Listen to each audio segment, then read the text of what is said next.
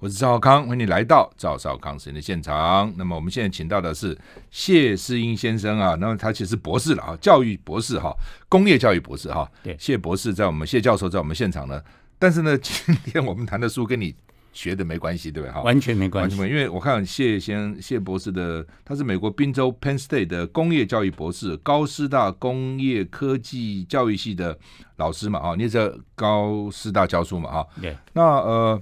他的书的书名你听听看，我四十五岁学存股，鼓励年领两百万，退休晚鸟啊、呃，投资晚鸟退休教师教你咖啡园存股法，让股市变成你的摇钱树。哈，所以换句话说，你现在每年领两百万就很好啦，比教授的待遇还高啦。呃，至少被砍的那个退休年金不会那么痛啊。是是是是，要砍这个退退休金哈。教授现在一个月可以赚十万嘛？呃，现在应该是差不多十万，差不多十万。对对，但但是因因为我们以前都搞不清楚哦。其实你真的拿到手上，大概少掉两万，大概拿到手上八万。啊，不是，因为因为你还要扣一大堆有的没的。对对对。好，那么呃，我只好奇说，你是投资晚鸟，那你早先都要干嘛？以前四十五岁四十五岁以前没投资，没有，只会存钱。因为我们以前老一辈的观念就是根本就就是存存钱。当然还有个背景原因就是。早期因为利息高，对了，嗯，对啊，我、嗯、我去美国读书那一年，十几，民国七十年，十八趴，嗯，卡特政府时代、嗯、最高的，你说这美国的利息十八趴，对啊，美国那时候利息十八趴，对对对，因为我去的时候就知道，但是那时候还不知道复利效果，所以也没存个定存，存。太多，嗯，对，因为我那时候刚好，呃，我我也听老美讲说，哦，十七八趴，他们就说利息再也回不去了，以后都这么高利，谁知道现在嘛快零利率了，对对啊，快变来变去哈。好，那所以你四十五岁开始存股票，就是开始做股票了，买股票。对，哦，为什么到四十岁突然你什么什么给你的醒悟，让你突然觉得啊，这个当头棒喝，该存存股票了？对啊，那个其实说起来，最最直接当头棒喝就是一本书啦。嗯、那时候买了一本，我学生推荐我看《富爸爸穷爸爸》那本书，我也看过那本书啊。对，一个日本人写的嘛。没有没有，他是美伊的日人嘛，美伊的人，对对，叫清崎的。嗯，好像住在他在越战还开过直升机，他当当过美军。那本书写的不错，对，写的蛮好的。但最主要就是说我那时候在办公室翻那本书的时候，我儿子刚刚升小学一年级，哦，跑到办公室，我在拿个书，我儿子说：“哎，爸爸你在看什么书？”我说：“富爸爸穷爸爸。”那我儿子就很很好玩的问了我一句话：“爸，你是富爸爸还是穷爸爸？”我也想问，你是富爸爸穷爸爸啊？我这一句话，哎呦，我想对哦，嗯，我到底是富爸爸穷爸爸？不富不穷，哎，没有，就是对啊，我们教书的大概就是那个样子，你把把生活维持的还还 OK。但是我说我是富爸爸吗？没有，嗯，那所以我那个那时候这还在学校兼行政嘛，我就跑到办公室出去跟那些同仁讲：“哎，我从今天开始我要好好开始理财了。”嗯，哎，就就开始那时候我就。之前其实也有看一些书啦，嗯，那早期也是，因为我父亲有在买股票，民国七十几年那个股市上上下下，我父亲在里面，哦、那我也我们兄弟也有给他一些书一些资金，让他去啊，让你爸爸去，对对，还有赚吗？呃，没有赔，哦，那但是好像也没怎么赚，因为你这书也讲啊，说是好像在股市只有十趴人会赚呢，对啊对。啊，那其他九十趴都赔啊，对啊对啊，真的是这样，应该是这样，那大家还乐此不疲干嘛？前仆后继，呃，这这年头就在讲，就是说因为赌性大概坚强，而且每很多人都相信说这一次跟上次不一样，这次不一样，所以他还会再继续用那个方法，而且。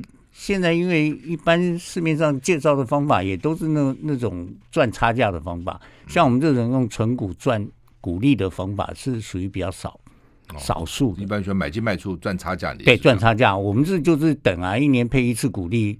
那我也有介绍跟朋友讲，朋友说：“哎呀，不要了，你那方法赚钱太慢了。”嗯，那我就说：“那你赚钱比较稳当啊。”对啊，我我就假设我是一年领一次利息嘛，我一辈一年赚多少钱，我领到就好了。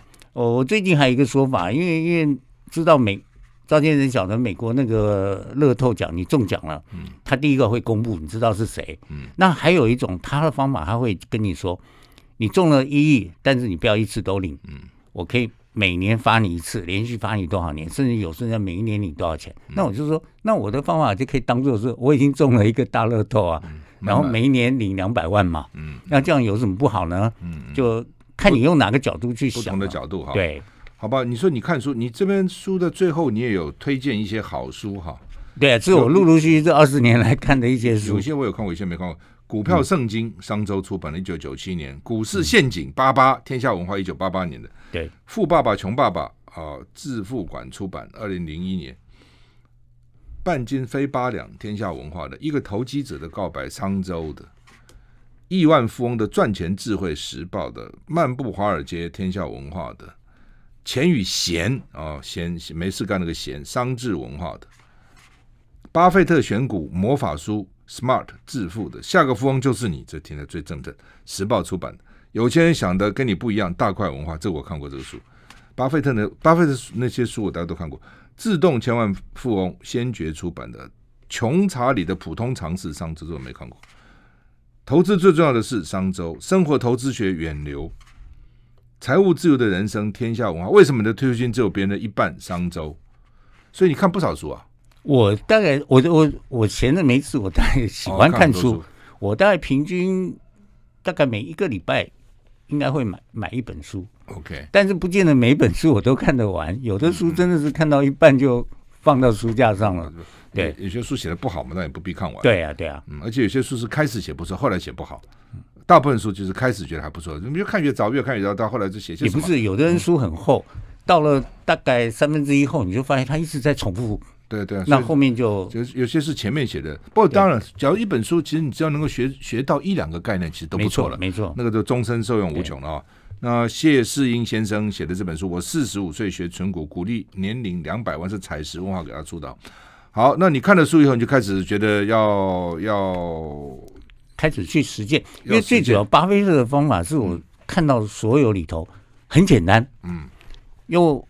不要花时间，很适合我们当老师的。你今天讲讲，简单讲讲，巴菲特的原则是什么？巴菲特的原则，他第一个，我不是买股票，嗯、我是要投资这家好公司。是我好公司投资了以后，我就跟这家公司一直成长。嗯，甚至于就是说，这家公司我买了以后，我这辈子都不会卖。嗯，我就一直跟他成长，然后领他获得分配他获得的利息嘛。是呃赚的利，所以变成说，第一个好公司，所以变成说我们。如果用这个原则，我们大概不会碰到地雷股。嗯，因为有些公司，啊，还记得那个博达早期那个叶树飞说那个那个讲的跟天一样的，然后大家呃没多久爆掉了。嗯嗯，他虽然在配配股票股利一直配，但他没有现金，后来发现做假账。嗯，像美国那那个什么有名的那个达康那个那个恩恩人啊什么那些都这样。那巴菲特你怎么知道好不好了？好公司就在。巴菲特原则就是这个公司我知道我认识，嗯，那我了解他做什么，那它的获利，而且过去十年二十年都稳定成长，所以巴菲特是买可口可乐，那我买的比较多就是统一，嗯，统一食品，食品食品，对对，大家都要吃，而且它的营运就一直一直，你逐年去看它前一年的成绩单，就发觉还不错，嗯，我们书上那个称之为好学生，每次考试成绩都不错，嗯，那我就。就一直持有，持有它二十多年。是，那当然还有另外包括一个好原则，就是说我除了工资要好以外，我价钱要好。嗯，买的便宜要便宜的。对，你买的如果贵的话，嗯，所以变他的心态就更不一样了。当股灾来的时候，你会发现其实好公司，嗯，才有好价钱。但是一般人投资，他因为赚差价的心态，或者跟大盘一起恐慌，嗯，所以就。大家一起卖啊，一起逃啊，逃得比谁都快。但那时候对我们来讲，我们说可能是你只要按照巴菲特原则，你把它冷静下来，你会发觉啊，原来这家公司今天变得好便宜啊。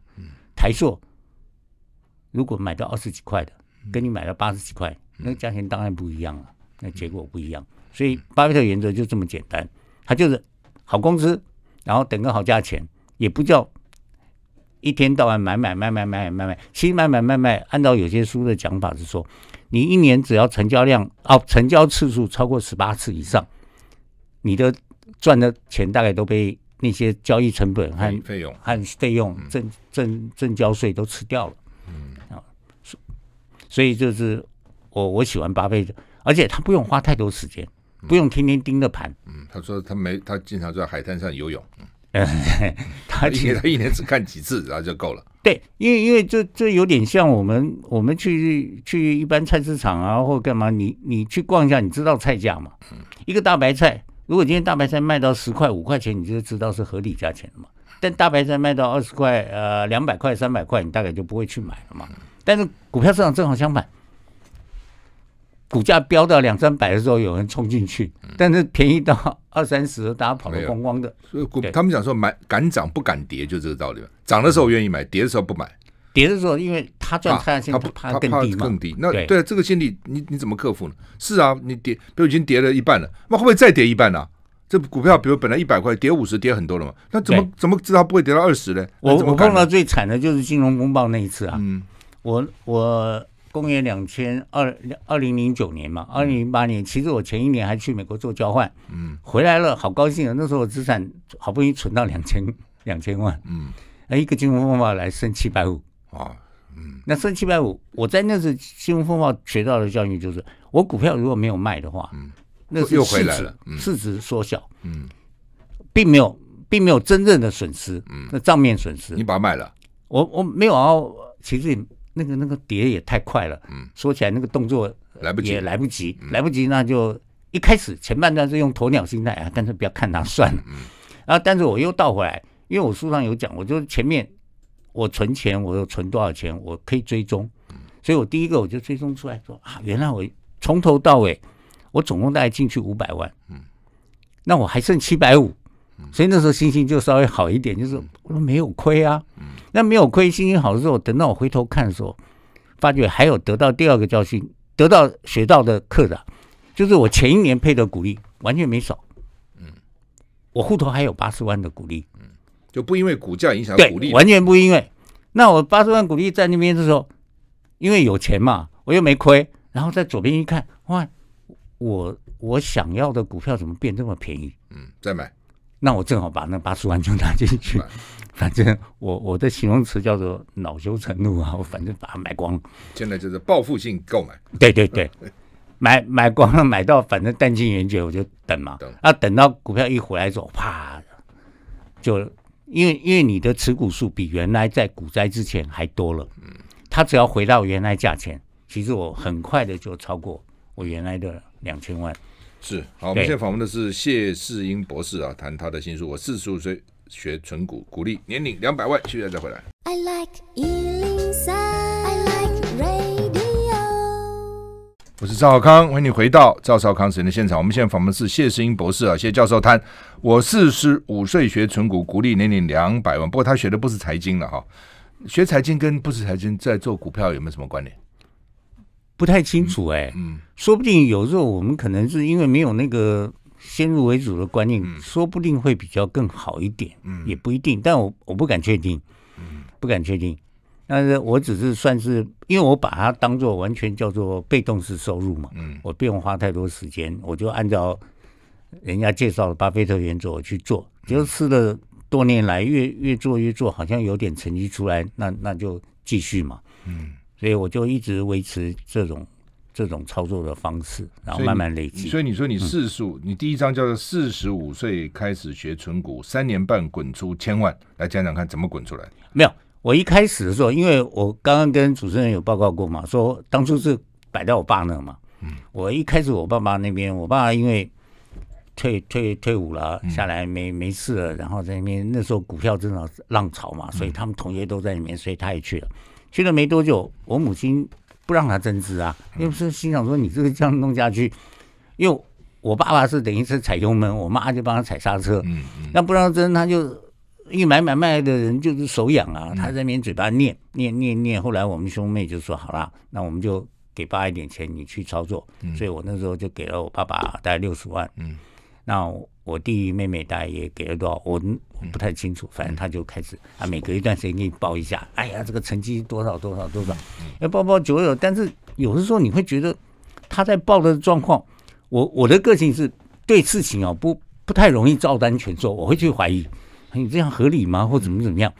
他有一次有一个很特殊的状况，造成我我必须考虑我我要拿回来我自己做。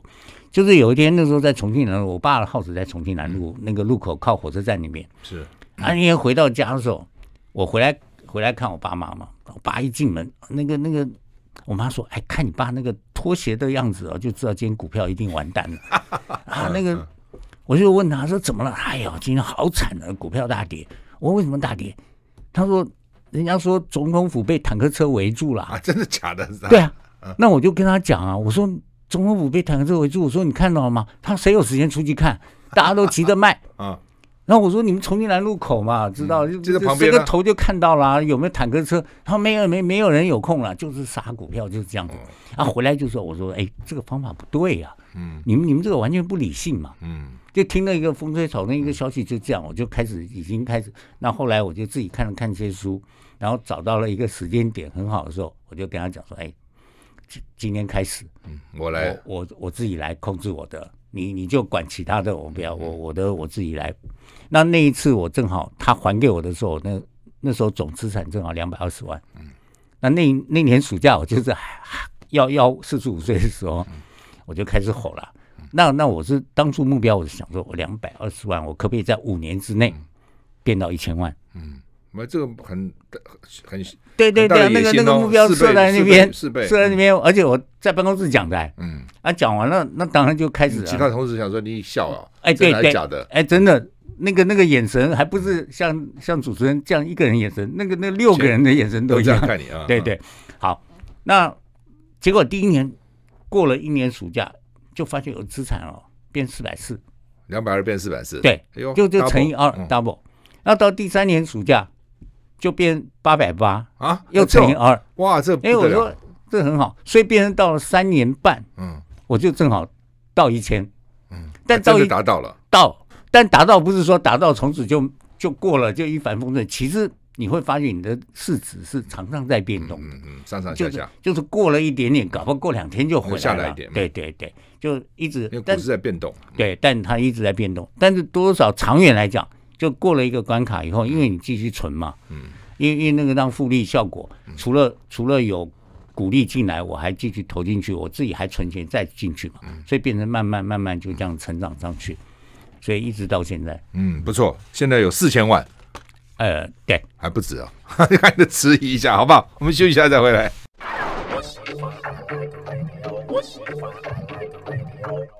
我是赵康，欢迎你回到赵康时间的现场。我们现在访问的是谢世英博士啊，谢教授。我们谈他的新书《我四十五岁学存股，股利年龄两百万》了，所以话就不怕晚哦，那怕不做啊，只要做都好哈。那呃，因为你这边讲的说，二十年存千张股票，累积四千万资产，股利年龄两百万，那到底你现在投入股股票的钱到底多少？呃，目前算起来还不到一千万。那就就累积了四千万的资产，对对对，靠股利能赚这么多吗？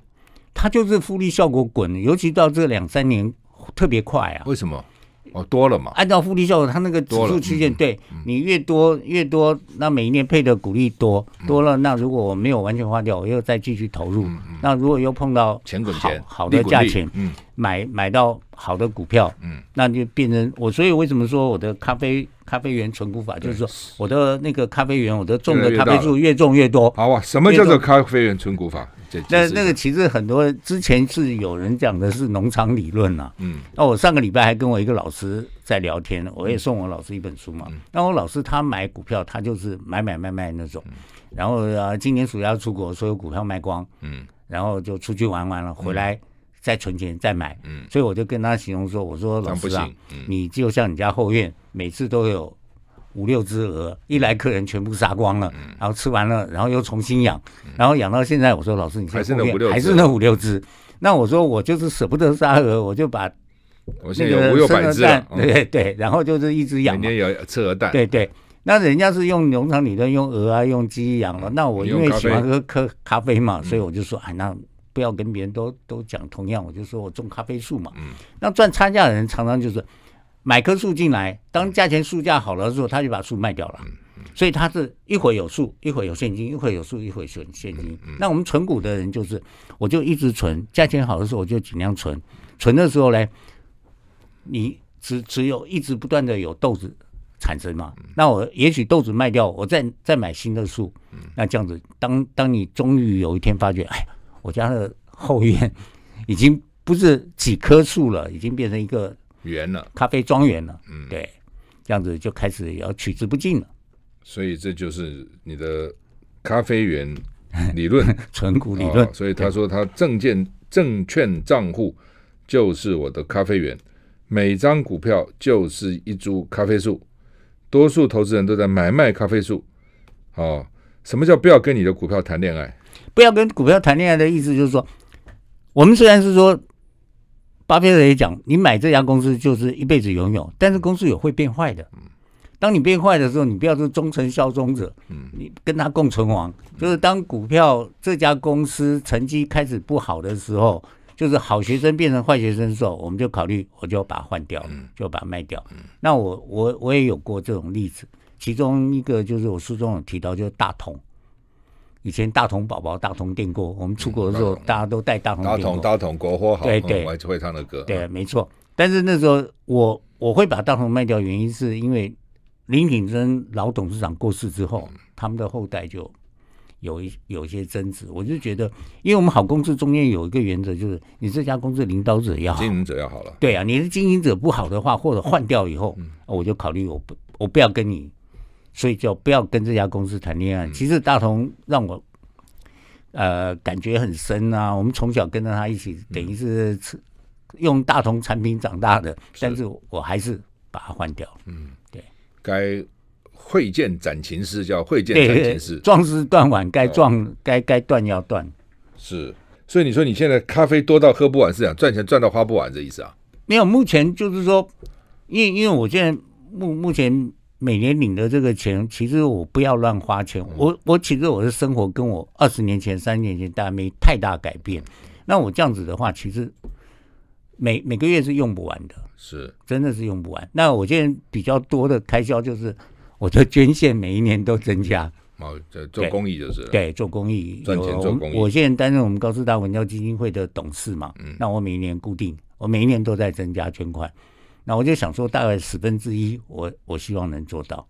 嗯，所以不要怕。很多人说啊，赚钱钱赚那么多干嘛？钱赚都可以做好事啊。没错，是吧？财务自由的，就是说你拥有了你的你的那个权利嘛。嗯。我今天看到需要帮忙的，嗯，我觉得可以的话，我就有能力，我可以出点力气。嗯。不谈到巴菲特，他最近好像这个买航空股。呃，很高的价钱买，然后航空股全是跌，他把它都卖了，卖了以后航空股又涨起来了，所以别人说巴菲特是不是老了不行了？这样你怎么看？不一定哦，嗯、这个东西要长远来看，因为因为你不能用这一件事情去去判断它，因为巴菲特，我是觉得我我个人认为，我学只学他前面那头一两年的那个方法，因为他到后来已经变成。超级有钱嘛？钱太多了了。他现在他们现金公司现金几千亿，嗯，对他来讲，他其实完全对他完全不不不同了。他的做法可以完全不一样。我们不是一般人可以去学他，或者是他其实对他来讲，你看他捐捐给 Bill Gates 基金会，一捐就是几百亿几百亿捐啊，对他来讲说完全无所谓啊。但我们一般人可能做不到他那种。我只要看了，他把航空股卖掉，那是很便宜嘛。卖掉以后他干嘛？对啊，哦，如果他卖了又去买别的便宜的股，那就已经没差嘛。就是说，如果你去卖了以后，所以要长远看，说不定明年后年再看他他的决策。看他卖什么？不过对了，就是不，他有一阵子也是他他不买高科技股，他不懂。对，但是其实你看尖牙股哈，那就我们常讲的这个什么 F A A N 的啊，对对对，发非常股 Facebook 啦、Amazon 啦等，其实前一阵子涨的都是这些。传统类股就涨得不多，嗯、所以他不买尖牙股，损失也蛮大的。这样没有，虽然说损失蛮大，但他在他原来持有的股票，他照样赚得很好啊。嗯，那其实我们对我们一般投资人的启示就是说，如果这家行业你不太清楚，你不要听别人讲，就跟着去买。嗯，就就这么简单。那就像我书头也有提到，像像像那个前两三年有很红的一家叫浩鼎。嗯，浩鼎啊，大家炒到七八百块，但你不懂的话，你不要跟别人去啊。浩鼎是一家好公司，它开发新药，但是开发新药有它的风险。我是觉得那是适合创投去做。那我们一般投资人，你等到七八百块跟着别人，你想说啊可以涨到上千块，那那就可能会呃死得很难看。浩鼎现在多少钱？一百多。哦，所以七百多买现在就赔了蛮多了，赔很多啊。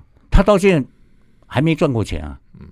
他今年一月份的营收是零，很多生技公司是这样的。对啊，是这样子啊，他要等他的新药公司一样嘛，这买对，没错没错，你是买个他们那个叫美梦笔嘛，你要买美梦。但是我觉得我们一般人，尤其像我们存股的人，不要去碰这些，因为那个本利比太高了。嗯，对我们来讲，呃，不不是我们投资的标的。好，我们现在访问的谢世英博士呢，谈他的新书，我是呃四十五岁存存股哈，鼓励年龄两百万哈，是财丝文化出的。我们休息一下再回来。I like 103, I like radio。我是赵少康，欢迎你回到赵少康时间的现场。我们现在访问的是谢欣教授，谈他的新书啊，我四五岁四十五岁学存股，股利年龄两百万哈。呃，第他第一个告诉你就是不怕晚了哈，晚也没关系。第二个呢，呃，鼓励还不不错哈。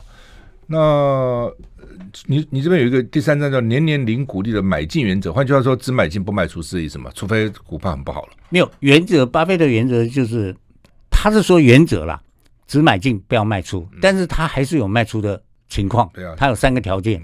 啊，第一个条件就是公司变坏了嘛。我们刚刚讲说，我们不可能那么准说，你今天看到一家公司就这么稳，就好像当年。在 HTC 很红的时候，谁谁会知道它怎样？或者 Nokia，我们我以前 Nokia 不得了，那个手机我在美国读书的时候，那时候那个打字机 Corona，嗯，那个打字机多多棒啊！全全世界最好打字机都是它的，啊，我打论文还用它的在那边打。但是当文书软体一取代，他跟这家公司打字机，电动打字机做的再好没用。对，那柯达也倒了。嗯，呃，我们我们知道的那个那个，万一买到这些股票怎么办？我不晓得哎啊，对啊，所以所以当你发觉它对开始变坏的时候，就可能就就赶快要即即使赔了，大家可能都要换掉杀出。对啊，所以这公司变坏是一个原则嘛。嗯，那另外还有一个就是说，公司股票变太贵了。嗯，它太贵，我是把它量化了。嗯，就是说它你赚它的利息已经超过了，快跟股现在本利比有超过四十几倍的。五十几倍，那你想跟你存股票，呃，存银行大概一趴多，差不多了。嗯，那时候按照巴菲特的讲法，就是说它已经过高了。嗯，过高它早晚会回来。那你在过高的时候把它卖掉，嗯，然后等它跌低的时候再买回来。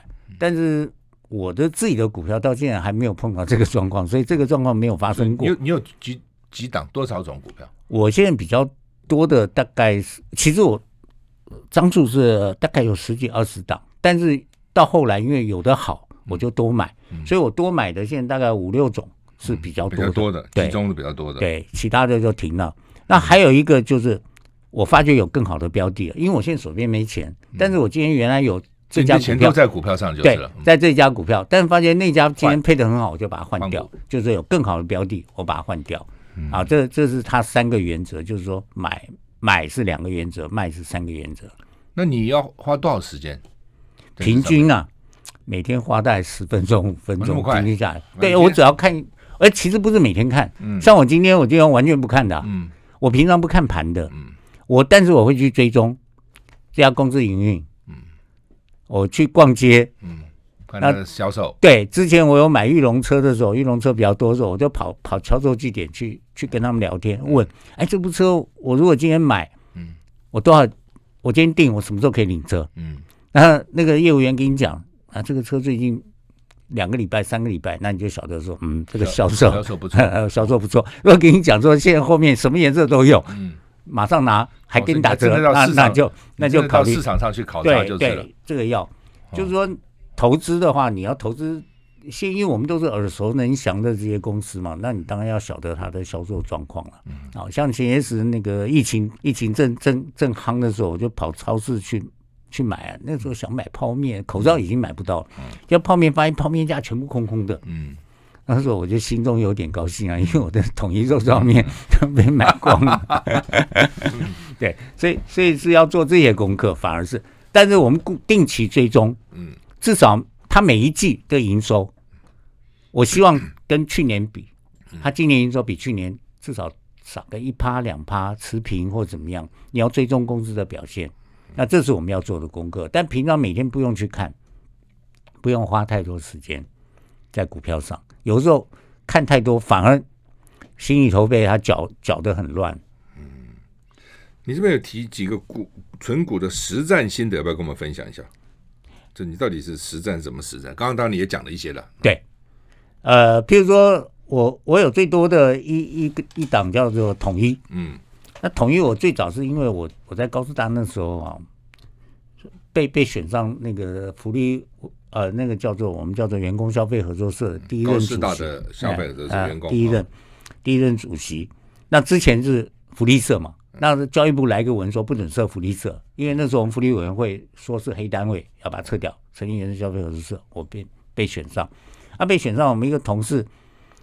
以前还是新党的国大代表呢，他就建议说：“哎呀，你我们要做就做做超市好了，做做像 Seven 那样便利商店，就把福利社转型嘛。”嗯那我说好啊，好点子，我们就开始找，就找到人认识到高新院高董的执行秘书介绍，所以高董亲自下条子说，全力协助高师大成立合作社。嗯那我我那时候跟他要求是，唯一一个条件就是我要去受训。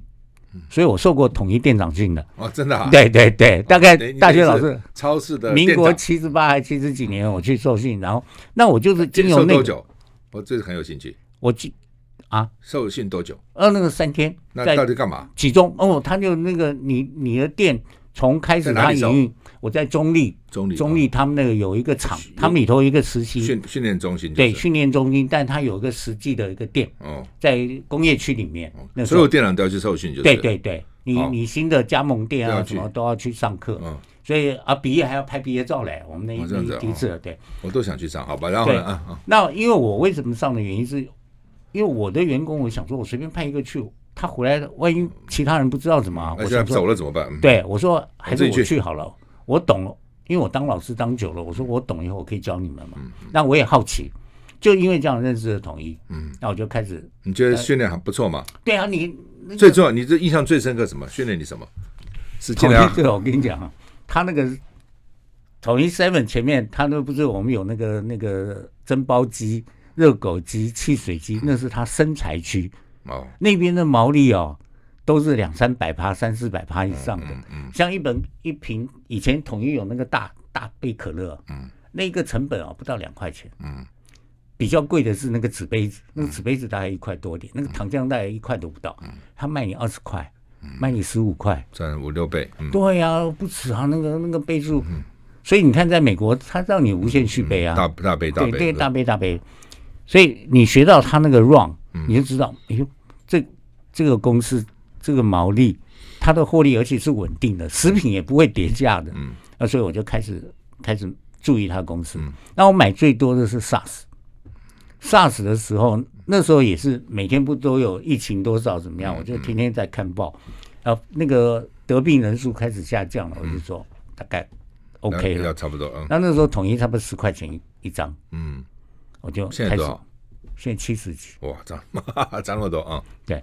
那我就开始，嗯，两张，两张买，嗯，这样慢慢把它存起来，嗯，那所以统一是一个例子啊，嗯，那另外还有一个例子，SARS 时候跌到十块，SARS 之前他知道，之前也十块多，也不太高，哦，最多十一十二块，哦，那很早了的，对对啊，明十七年嘛，SARS 十七年嘛，对对啊，二十年，二零零三年嘛，对，十七年以前，那我最早知道的统一差不多公元两千年，嗯，呃，李李登辉。哦，那时候第一次阿扁刚当选，要要选总统的时候，连战要选的时候，呃，那时候差不多也在十块上下。嗯，对，其实他他不太动的，大家都想说你买这个股票干嘛？它不太动。你不现在涨到七十块怎么动啊？动了、啊。你现在是长期看，但你把它拉到那个短的看，它几乎都也是不太动，没有那样上上下下动，就是。所以还有另外一个我比较深刻经验就是。有有一张股票是叫大统一，其实大统一也是统一的子公司啊。它跟大统一对大统一，它是公元两二零零九年金融风暴的时候，嗯，我一个朋友跟我推荐，他说：“哎，谢老师，哎，这家股票你应该有兴趣。”我说：“为什么有兴趣？”他配两块四，但卖二十三块，是将近十趴了。哎，十趴。嗯，我说：“哎，这不错哦，我就看一看。”然后看一看，我就。说先买一张好了，嗯，因为我怕，因为那时候正在股灾嘛，嗯，我怕它会不会还在跌，嗯，那我就说先买一张，就没想到我买的那张就就那一段时间的最最低了，哦，所以我我大概有两三年就维持那一张，哦，因为票因为后来都涨价了啊，那就一路涨上来了。嗯，你就说低的买，觉得我低的都买了，我高的什什么就对啊对啊，你二十三块买，等到二十六块你就买不下去了，那个那个心理还是会被影响。那时候，嗯嗯，所以后来房子以前买才二十万一平，现在涨到八十万，我干嘛买呢？对，会这样。所以我后来其他的我是大概三十块才开始又买，但是我第一张，因为我为了出出来演讲和写书，我都去算，我那一张到现在还在嘛，嗯，我那一张到现在领了去年。领了四十二、四十三块利息了，十年下来，他现在过去五年每一年配五块，嗯，所以我那一张成本是已经是负的了。你二十四块买，二十三块买四五十块的利息了，已经配了四十几块利息了，不是利息啊，股利了，股利，嗯，这十年嘛，加起来四十几块，所以我我那张成本已经是 minus 负的。那现在这一张如果我在卖，嗯，他现在一百二十几。所以这样一来一回，就其其实是长期持有是，你只要买对股票，对，你把一百二十块卖，然后再加上四十块股利，好了，就一百六十。当时二十三块多，对对啊，赚了六倍了，差不多。没错。好，我们现在访问的是谢世英博士，我四十岁学存股，股利年龄两百万，采石文化给他出的，所以你就知道到底应该怎么样存股。我们休息一下再回来。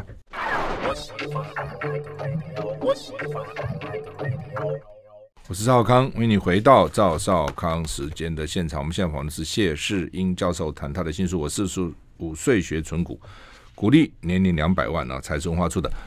你第六章最后一章叫做“如何安然度过每次股灾”。对啊，股灾是最近黑天鹅很多，一两年就来一次，一两年就来一次，哎，没错。但对我们来讲哦，呃，存股的人，因为黑天鹅，所谓叫黑天鹅，就你不能预期嘛，嗯。那他现在来的又快又急，嗯，尤其是这几年哦，他们很多大券商都用城市交易，嗯，我是觉得那个瞬间杀盘和拉盘的速度已经是可能比以往还要让我们一般投资人来不及反应，措手不及，措手不及。嗯，那所以变成说，我按照我以前的经验，就干脆以不变应万变，嗯，因为因为巴菲特原则，我就要买好公司，我的好股价，那只要公司营运不受影响。我每一年领的股利还是固定的，嗯，我就不要跟着它起舞嘛。那还有就是，当黑天鹅来的时候，呃，大部分人都讲说，啊，满满天上掉下来都是刀子，不要乱接，嗯、乱接就对擦伤。但是对我们来讲，如果你会挑的话，天上掉下来有可能是礼物，因为我们在股灾的时候，你就会买到比较便宜的股票。嗯，所以我这一次我还是有，还是买了一些，买了一些。就前一阵子比较低，不过现在又涨起来了。对对、啊，涨起来我就不管啦、啊，嗯、我就就停下来了。嗯、那其实跌下来之后，你知道它早晚会回来，嗯、而且回来的也很快，下去也很快。嗯、我之前有一次去一个节目，嗯、他跟我在 re 稿的时候就说：“嗯，到时候你们要发表一下，你们每个人损失多少？”他就问我那天损失多少，我说损失了三百万账面。嗯嗯啊，等到录影的一个礼拜之后，叫我们写白板，我写七百，因为又掉到七百。嗯嗯。那那是大概四月份吧，访问。那后来五月份，那个主持人又在另外节目碰到我说，我就跟他讲，哎，主持人报告你，很高兴，我现在全部都回来了。回来了。嗯、对，所以对我们来讲，就是说，其实长期投资的时候，这种股灾，我们的应应对的心态会比较不一样，跟一般人我。现在有经验以后，第一个你不会慌，嗯，第二你反而会冷静的去看，说去判断这个影响会有多大，嗯，因为因为这一次疫情其实影响会跟各种公司不太一样，像航空就很惨，旅行社、航空公司都蛮惨，旅行社、航空、餐饮没有客人，还有最近回来一些，嗯，对，那你像做做做球鞋的宝成，嗯，他们这些也会很惨，不当然不出来了。不不是不出来，我现在最近才看新闻才晓得。第一个，他们的那时候因为是过年嘛，所以他们很多中阶主管都回去过年了。过完年就回不去越南厂，嗯，所以越南厂没有管理人员了，他没有办法动工，嗯，这是第一个。